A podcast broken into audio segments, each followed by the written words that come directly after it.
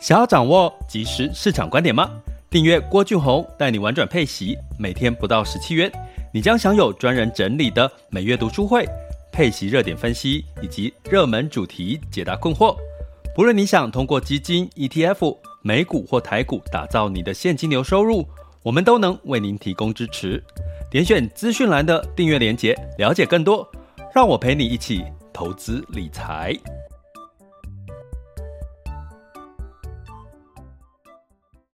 这里是完全配息笔记投资讲白话，一个从投资人角度带你一起掌握全球市场的脉动，分析配息标的、美股、台股、A 港股即时热点，陪伴你不再害怕市场涨跌的风险，一起稳健财富成长。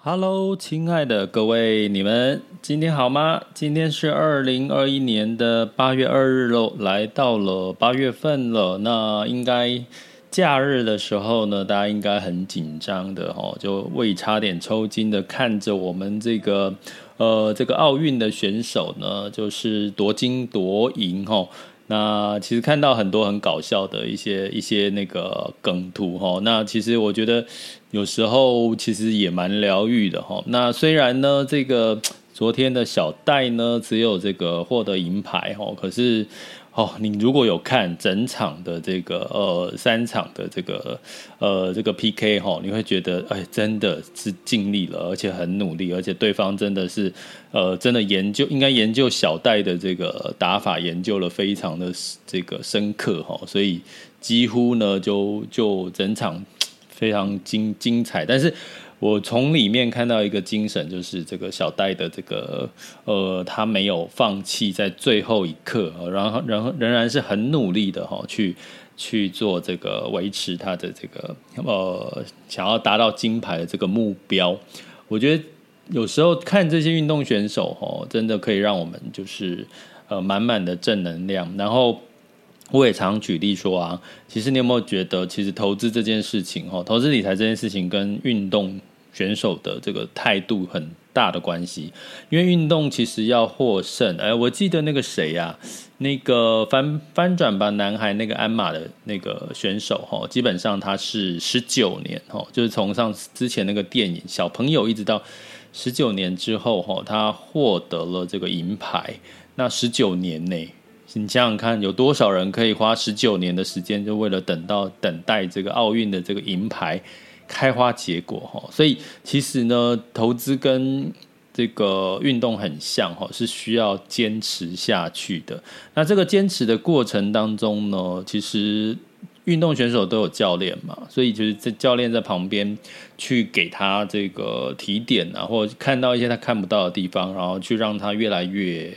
呃厉害哈，越来越。越来越多的这个超越自己的能力哈，那我觉得在投资也很像哈。其实我我我为什么我自己觉得，虽然大家有时候会叫我老师，可是我比较想把自己当成一个像教练的角色，在旁边啪啪鞭打你们，就是说，如果呢你们在这个投资理财领域学习或者是呃偷懒了，该执行的又不执行哈，那我可以在旁边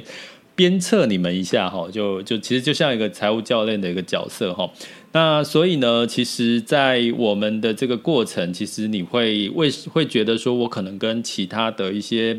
呃做投资理财的教学有点不一样。其实我比较是陪伴的一个投资理财教育。那所以我们是用订阅制的方式，哈，也就是说，你可以让这个郭老师三百六十五天。透过 Podcast，透过这个订阅的不同的主题，透过读书会，透过直播呢，来这个帮助各位解决不同时期的一个痛点。哦，十九年呢很长，对不对？那你要到这个，你想要你的财富增长多快？就是十九年，对很多人来讲，可能是。也才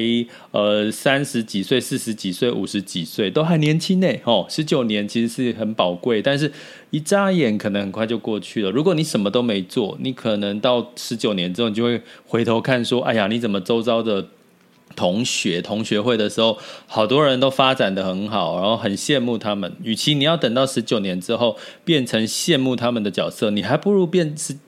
呃，花这这段时间的努力，十九年之后，不要讲十九年呐，可能差不多五六年之后，就让你的周遭的朋友、同学觉得哇，你好棒哦！就是哎，你怎么做了？你做了什么？感觉你好像最近的气色，或者是你的这个状态都非常的这个非常的光鲜亮丽哈。我觉得这这个是可以期待的哈。不要想不要觉得你现在好像这个疫情啊，或者是各方面哈，人生啊有很多的打击，其实这个都是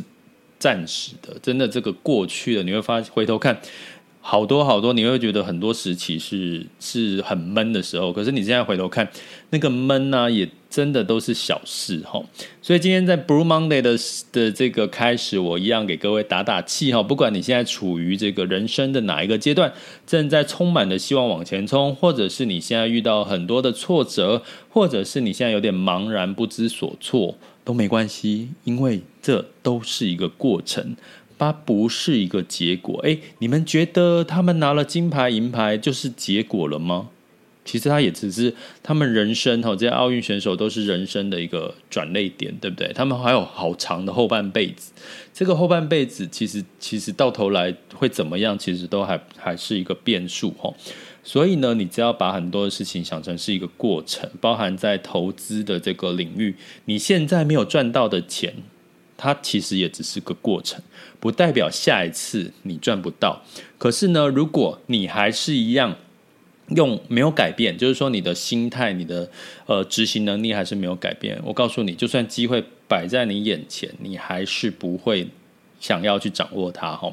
所以呢，我们今天要来聊一个话题，就是说，在这个后疫情时代的这个半空趋势之前，我聊过了哈，再加上全球房市的这个金金涨的一个情况下，那呃，跟各位提一下，到底诶，房市泡沫的警讯要来了吗？还是其实你接下来还是可以看到这个房市有往上走的一个可能性哈？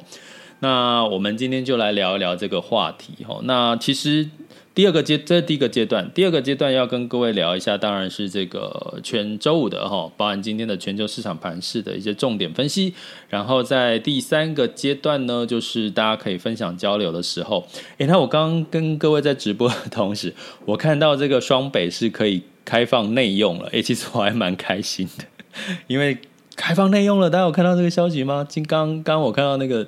A P P 的通知吼，开放内容，也就是说，大家可以这个外出。如果你有打一剂疫苗了，应该很开心哦，可以开始外出去这个工作啊。不好意思，怎么突然之间有这个敲打的声音哦？如果听到就请见谅哦。好，那我先讲一下今天的第一个主题哈，我看到了什么哈？因为其实我在前一阵子有跟各位提到，这个七八月的这个趋势里面有一个叫 REITs 哈，就是不动产。如果你有听进去的话，你可以看到最近的表现，近半年的表现也是两位数的这个获利成长哈。但是呢，不动产 REITs 呢，它投资的是它的租金收入，看好是未来租金收入。那租金收入通常是跟通膨这件事情是挂钩，也就是说，通货膨胀越高，你的租金收入有就有机会再再有这个往上的一个机会嘛哈。因为你的租通膨越高，物价越高，代表我的房租就可能会涨哈。那这是 REITs 里面我们看到的，但是我们今天要来讲的比较是不动产的一个增值的一个空间。那在这个呃，我分几个时期来讲哈，也就是说，在去年的时候哈，去年在差不多五月、三月就是疫情最严重的时候哈。那在五月左右呢，其实美国就宣布了说，它要实施所谓的殖利率曲线控制哈。那这个很久，在那个那段时间，我有如果大家在那个时候就有开始听我的 podcast，应该有听到我提到，其实殖利美在殖利率曲线控制，其实在历史上有有呃至少有两次的这个经验，一次来自这个一九四二年的这个二次世界大战，也就是这个日本珍珠港事件哈，那段时间呢，美国实施了所谓的这个美债殖利率之后。它的呃美美呃直利率曲线控制哦，哈，直利率曲线控制之后，那一段时间呢，其实呃美国房市是涨了六十个 percent。那什么叫美债直利率曲线控制？嗯，我不讲哈，因为这不是我们现，因为它已经过去很久了哈。那我会在我们的这个呃订阅的主题课里面啊，学员里面我会我会在这一最新的一集会再提一次了哈。但是因为它已经去年的五月的事，我就不要，大家可以去搜寻。美债的殖利率曲线控制这件事情，那这件事情呢，造成这个美国的房产就涨了六十个 percent。那在这个日本呢，也在这个一九六一年的时候呢，也实施了一次的这个美债殖利率。那通常会实施实施殖利率控制啊，哈，日本是日本的。这个债券的殖利率曲线控制，它基本上是控制长年期的债，哈，也就是说，我们最近常讲的美债十年期殖利率，这个债就是属于长年期，哈。那控制完之后的历史的经验都是房价上涨，所以我在去年的五月就跟各位说，哎，其实这个。今年又在去年又在实施的过程，其实房价应该会涨的几率比较高。果不其然呢，其实你会看到房价是在涨。可是呢，今年后疫情时代有一个很明显的一个趋势不一样的地方在哪里？也就是说，后疫情时代我们在去年的时候开始几乎都是居家办公。大家知道居家办公这件事情有没有一定要在大城市？好像没有，对不对？你可以在郊区啊，比如说以这个台北地区、大白大台北地区，你可以在桃园呢、啊。好，比如说呃，如果我坐高铁就可以这个这个从这个呃来这边只要半小时，甚至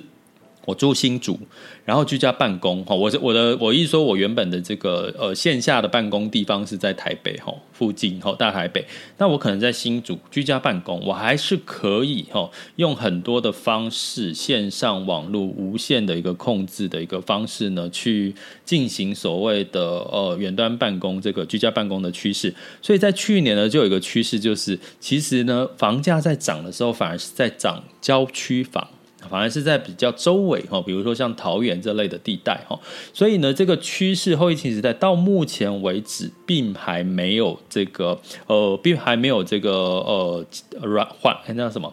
降温的一个情况哈，包含像你看到在台南呐哈，像这个高雄、台南啊、台中这些，其实房价反而表现的可能会比这个大台北地区的上涨的幅度来得好哈。那这个究竟是为什么呢？我们就来看一下哈，目前哈有一个哦，从这个纽西兰的这个。呃，这个房价的这个状况呢，呃，来跟各位来做一个分析，会不会台湾接下来也会走到这样的地状况？哈，那纽西兰到底在发生什么事情？哈，它在这个疫情这段时间呢，他们有一个叫做所谓的。呃，我们一般不会去看的二手房、破旧的房子，就屋龄可能很久，或者是它年久失修，你进去看的就像鬼屋这种房子，吼，他们叫破旧房这种概念呢，基本上在纽西兰呢，居然就是上涨的幅度是非常高的哈，而且呢，这个情况呢是。来自于变成它变成这个国家哈，在六月哈，今年的六月变成是全世界最昂贵的住宅的市场，登上了这个这个彭博的经济研究风险排行榜的榜首。也就是说，因为它的破旧房，好破旧房，大家就是想说那个鬼屋，大家不想住的那个房，而且不是在这个大城市哦，是在郊区。在今年一月是以一百八十万的纽币，也就是一百三十万的美元卖出去，一百三十万。哦，一百三十万折合台币大概三千多万，所以在以以台湾来看，你觉得这个在台湾应该不不可能发生？那为什么？因为现在呢，终于哈，我们从过去讲说婴儿潮时代那个年代的这个所谓的呃这个消费购买力非常的强，现在已经开始终于提到千禧世代了。那千禧世代呢，到底是什么样子的一个年纪算是千禧世代？你们算不算千禧世代？哈，我来看，诶，我来看一下我的这个。千禧世代，千禧世代呢，基本上是属于哪个年纪的呢？就是一九八一年以后的出生的哈，一九八一年以后出生的。那所以，如果你是一九八一年以后出生，就叫所谓的千禧世代，好像有一个名词也叫 Y 世代哈。那所以呢，在这个年这个世代是这段时间在换屋。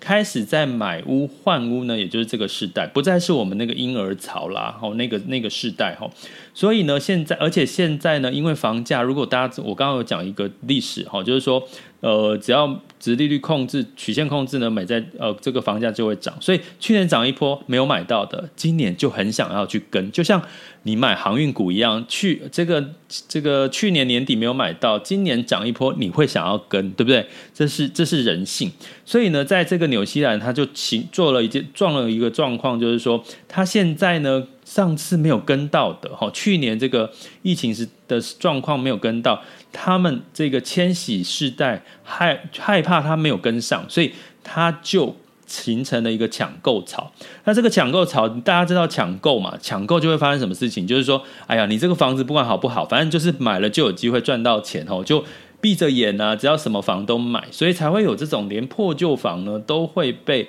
当做是一个宝贝一样的拿来卖买的一个状况哈。所以呢，在这个一个情况，包含我刚刚讲的这个疫情时代居家办公，所以这种所谓的呃大城市不是不再有。太大的吸引力，反而真正的吸引力是在一些郊区房。所以根据统计啊，基本上在像这个欧洲伦敦呐，哈，他们英国呃，伦敦算大城市，大家应该知道嘛。他们的房价其实呢，反而在这段时间哈，其实是稍微的一个下跌了哈，反而是有点下跌了哈。那反而是现在的状况，就是一个看空大城市的房价，看多郊区的房价的一个状况哈。那这个情况其实已经在所谓的欧美哦这些国家已经有类似这个状况产生了。其实呼应到台湾，其实你会发现，其实可能现在比较吸睛的一些。房产呢，也都是在比较说所谓偏所谓郊区房，为什么？因为它比较有增值的空间嘛，它增值的空间。呃，另外一方面，可能对这个所谓的千禧世代，我刚刚讲哦，现在市场可能是这些千禧世代在在在找房，在换房哦，所以他们的经济能力你觉得很强吗？当然不是最强的那个，高收入不是最高的那个族群，所以呢，他们看好房市，他们想要抓住这一波有机会让自己翻转的机会，但是他们的。经济还不够那么的强，所以他们只能去买所谓的比较偏所谓的郊区房，可能相对来讲房价会比较不会那么高哈。所以呢，这个这一。这一个情况呢，跟 REITs 不动产其实又是另外一件事，它是指这个房产的在追逐房产的这个增值的空间哦。那你会觉得说，难道这个各个主管、各个国家主管机关都没有在做事吗？当然有啊，房价高，通常就会开始什么？它就会开始就是哦，做像我们台湾就做的所谓的呃这个房地合一税哈，也就是说你现在呢，七月一号开始你买了预售屋。注意哦，如果你买预售屋，七月一号开始卖掉的话，你一样会被课入房地合一税。过去呢，七月一号之前是只有这个你已经呃实际上已经买入手的哈，这个成品屋、成屋呢才会被有房房地合合一税的问题。现在连预售屋你还没有诶，你买了还没有真正享受住进去，你就卖掉了，你就会被科房地合一税，最高四十几个 percent 哈。所以基本上这件事情呢，如果你最近有买预售屋的，可能要特别留意房地合一税这件事情。所以你看，其实台湾也有在这个。大房吼，就是不要让太多的人去这个追逐这个呃所谓的房价的投机，造成房房子的泡沫。那重点来了，那到底房价是不是因此就泡沫了？根据啦这个专家的一个统计哈，基本上哈会有一个节奏哈。那这个节奏是什么呢？这个节奏就是说，现在大家去预想一下，现在的这个贷款应该不容易贷。为什么？因为银行虽然说我们有很多纾困贷款啊，它救急的这个状况，可是你应该听到很多其实是贷不成功的比例比较高。为什么？因为在景气哈，在这个疫情的情况下，很多人是是要这个。这个纾困呐、它是它是真的是资金现金流不够啊，所以他必须怎么样？他必须去跟银行贷款，所以他自然他的条件就不好。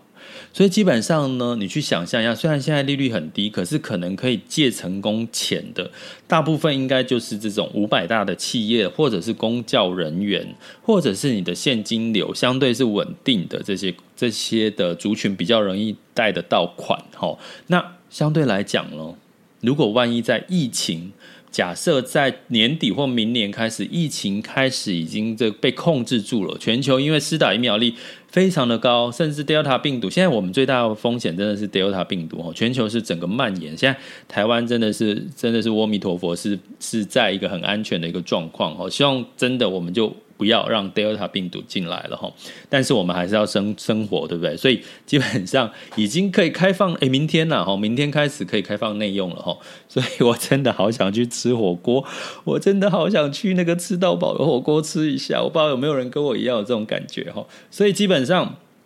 在这个疫情解封开始，这个经济好转的情况下，请问一下，银行会不会比较愿意贷款？根据研究显示啊，其实，在如果美国的四大银行恢复它在疫情前的这个贷款的存款的贷款存款比例，也就是说，它仅说现在的贷款条件其实是有比较稍微严格，可是等到疫情过后，或者是这个。真的景气就复苏了，真的就是疫情这个就呃疫疫情被控制住了，那贷款恢复到原本的这个条件，甚至稍微宽松。那根据研究，在美国是有二点一兆的美元会有的新贷款会流入到房市，会有一部分是流入到房市，有一部分可能流到股市了哈。那这对房市来讲是增添了一些柴火哈，但是这个情况。代表了什么？我们给他一个简单的结论，叫做短多长空。好，哎，短多长空。我之前讲那个呃，这个美债殖利率可是短空长多嘛？吼，那现在房市呢，我们反而可以给它下一个比较简单的定义是短。多长空？为什么？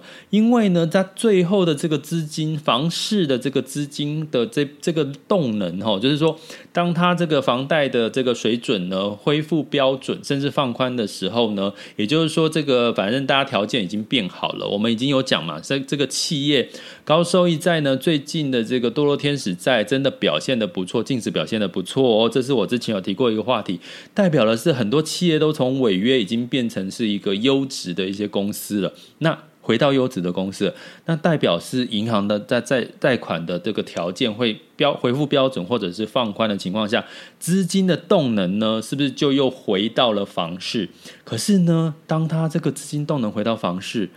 这就是最后一笔钱呐、最后一笔动能呐、房市。哦，我刚刚讲哦，前面的历史大家没有听到，回听我们 podcast 哦，就是从最前面的这个美债殖利率控制带来的货币宽松大水漫灌的效果，一路以来到现在恢复正常的这个贷款的这个条件标准恢复正常，资金还是会持续涌入房市，涌入房市之后呢，钱要从哪里来？没急呀。哦，没有再宽松了，因为已经恢复到正常，甚至呢要紧缩了。哦，这个通货膨胀再加上美美这个呃美国的升息，哈，二零二二三年升息的这个预期，所以基本上这个钱要开始紧缩了。所以我要给各位定调一下，房市呢在现阶段还是一个短多。长空的一个情况哈，所以如果你到现在到底是不是呃，你打算要呃投资所谓的房市呃，如果你是投资客，那你要考虑到的一件事情就是说，你短期的买跟卖房地合一税磕了四十几个 percent，那就是说你赚一百万，你要被扣四十六万，你赚个五十万，你也要被几乎一半被被课税拿走吼。那如果呢，你是属于要长期住房的话，诶，也许你可以等到这个短空长呃短多长空这个空开始发生的时候再来进场布局，其实也可能不晚呢、如果你不急着要在这段时间买房哈，那相对来讲是什么时候？那就持续的关注我们的这个哦，这个郭老师郭俊宏带你玩转配息的频道哈。那另外呢，你就可以在这段时间呢哈。就慢慢的嘛，准备好你接下来可能在市场有机会泡沫的可能性，准备好你的投机款哈，或者是准备好你的信贷的条件哈。记得哦，你的信贷条件不是一两天就可以改变了，所以你要每个月每个月建立好你的信用贷款，等呃跟银行打好交道，等到这个市场有机会。有一个比较修正，哦，房市有一个修正的机会，你反而是有一个进场的一个一个可以买房的一个时间点，哦，但是你要短短短 tray 哦，我刚刚讲说短多嘛，听起来是还是好的，可是你要单留意的是交易所带来的高额的税金的这个成本，哦，所以呢，我我其实是比较站在于每个人应该都应该要有自己的房子啦，因为其实呃，你真的到了一个年纪，你会觉得。有一个自己的房子，你可以进可攻退可守。进可攻就是说，呃，退可守就是说，你可以以房养老嘛，吼。那进可攻就是说，你拥有房子，你可以小换大，吼。所以除了以息养股，我觉得其实你可以用以息养股去布局你的这个房子的资产。我相信每个人都有机会做到，因为现在已经告诉你一个消息，现在已经是千禧世代，一九八一年以后的人开始在买房换房了。如果你是一九八一年后，你还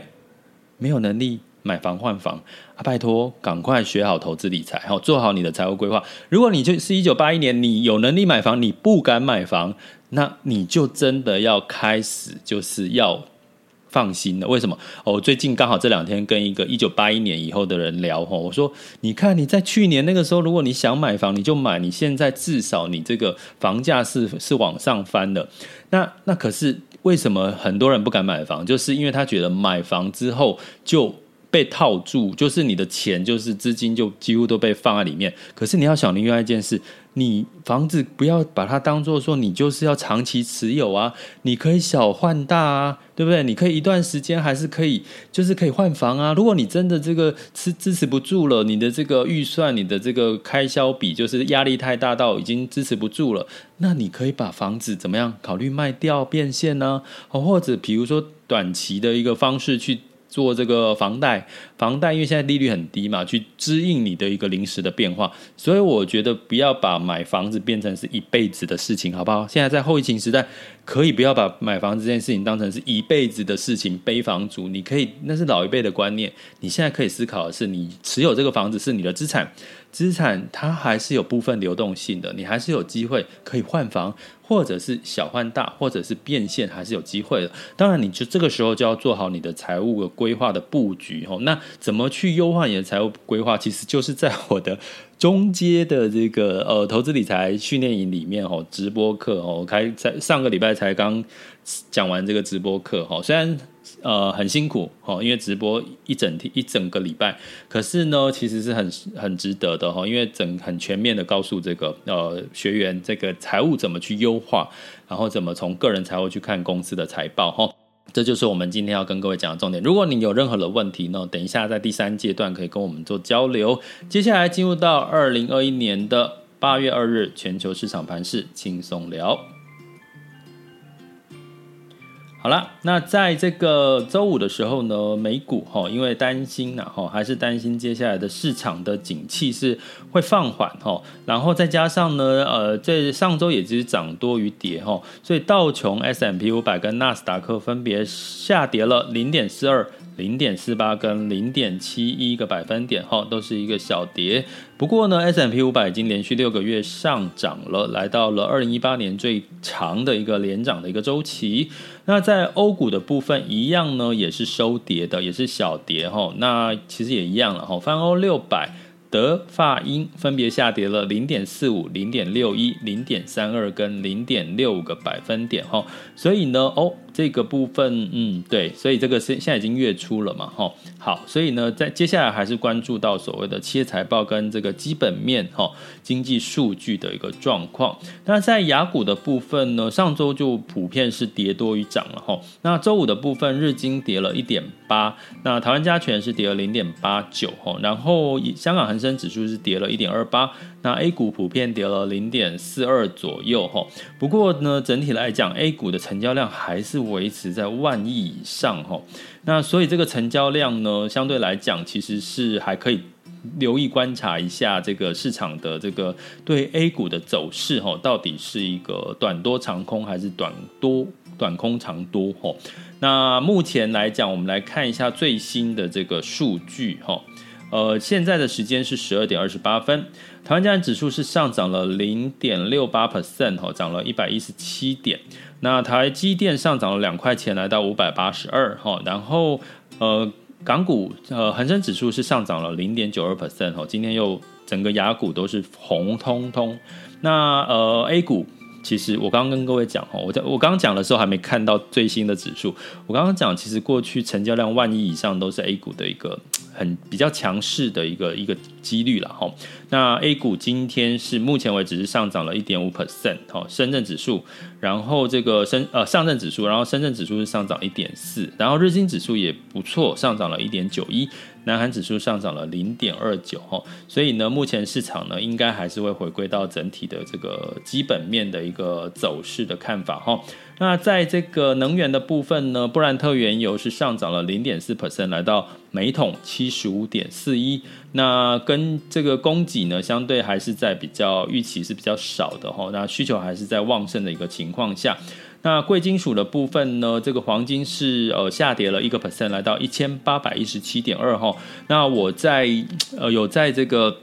我们的这个这个这个这个社团跟这个这个我们的学员群里面有提醒，就是说在原物料第三季的预期的这个获利都。其实是不错的哈，所以其实还是可以关注一下原物料的题材，尤其像最近的铜价，其实相对来讲也是这个，也是过去长期来讲，它是它需求是很旺的哈。提醒大家，那在这个汇市的部分呢，美元是稍稍的哈，就是维持在九十二点零九哈。那虽然这个我的报道叙述是写说走高，可是实际上九十二点零九，如果你常每天都有听的话，它它其实是。缓步的有稍微走扁一点哈，那美元兑换台币来到二十八点零三五，那美元兑换人民币是六点四六，其实的确人民币又开始稍微的反弹了哈，所以其实。看 A 股哈，其实看这个两件事，一个是成交量，哦，当然政策面很重要，他们的政策面哈。第二个就是他们的成交量放有没有放大，第二第三个就是他们美元兑换人民币有没有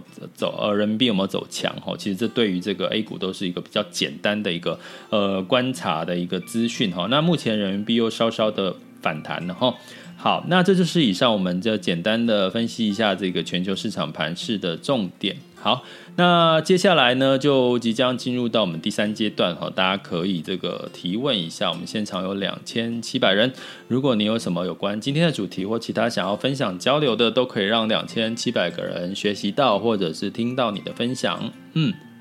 好，那另外呢，也提醒各位，就是说，你可以哈，我们最近在八月十八号有一有一场这个公开的付费直播课了哈。那这个直播课呢，你可以点选我的头像，或者是这个看这个赞赞助方案，或者是在我的 Podcast 的连接里面看点选连接了哈。那基本上我这上次是挑三拣四，其实很多人说，哎，帮助很大。那讲的是这个基金跟这个台股哈，那在这个八月十八号是在讲 E E T F 哈，美国以美美美国市场为主的 E T F 跟这个所谓的呃美股哈，那我怎么去做一个检视跟挑选的一个一个方法技巧哈，那当然里面会。透过的这个刚好在八月中哈，会有一个十三 F 的报告，那里面会有这个巴菲特的这个呃，还有像这个索罗斯啦、ARK，还有所谓的这个。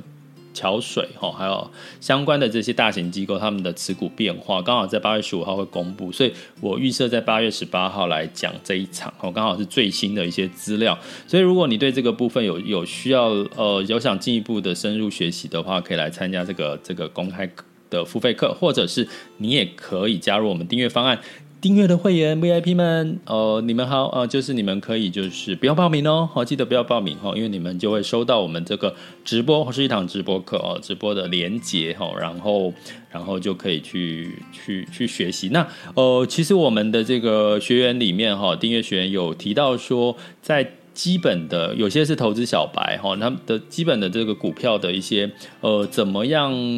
投资跟这个也许是开户吧，我可能会在这一场的直播里面稍微提一下哈，就是有关这个股票买卖的一些开户啦，或者一些呃买卖的一些步骤之类的流程啊哈。所以如果你有兴趣的话，不管你是投资小白，或者是有一定的经验的话，都应该对各位是有帮助的。好，有没有有没有要举手发问的？好，或分享交流。如果现在是三，哎，好，有当。Hello，好，大家好，唐你好。我，我今天只是想要那个讲题外话。哦，好，没问题。你说。我觉得这次奥运啊，那个台湾的选手啊，真是表现的不错，所以我觉得应该会让大家对台湾的这个地方未来的那个前景应该会更有希望一点吧。肯定啊，你看我们这个这个运动的这个训练环境应该不是算很好最好的嘛，对不对？啊，大家还可以有这么好的成绩，哦。哎，啊，再多说一点，你再多说一点。啊，我没有，我只是想要上来表达一下那啥，对台湾选手的支持。啊，对对对，很棒很棒，我们大家很支持你。你昨天在在有有看吗？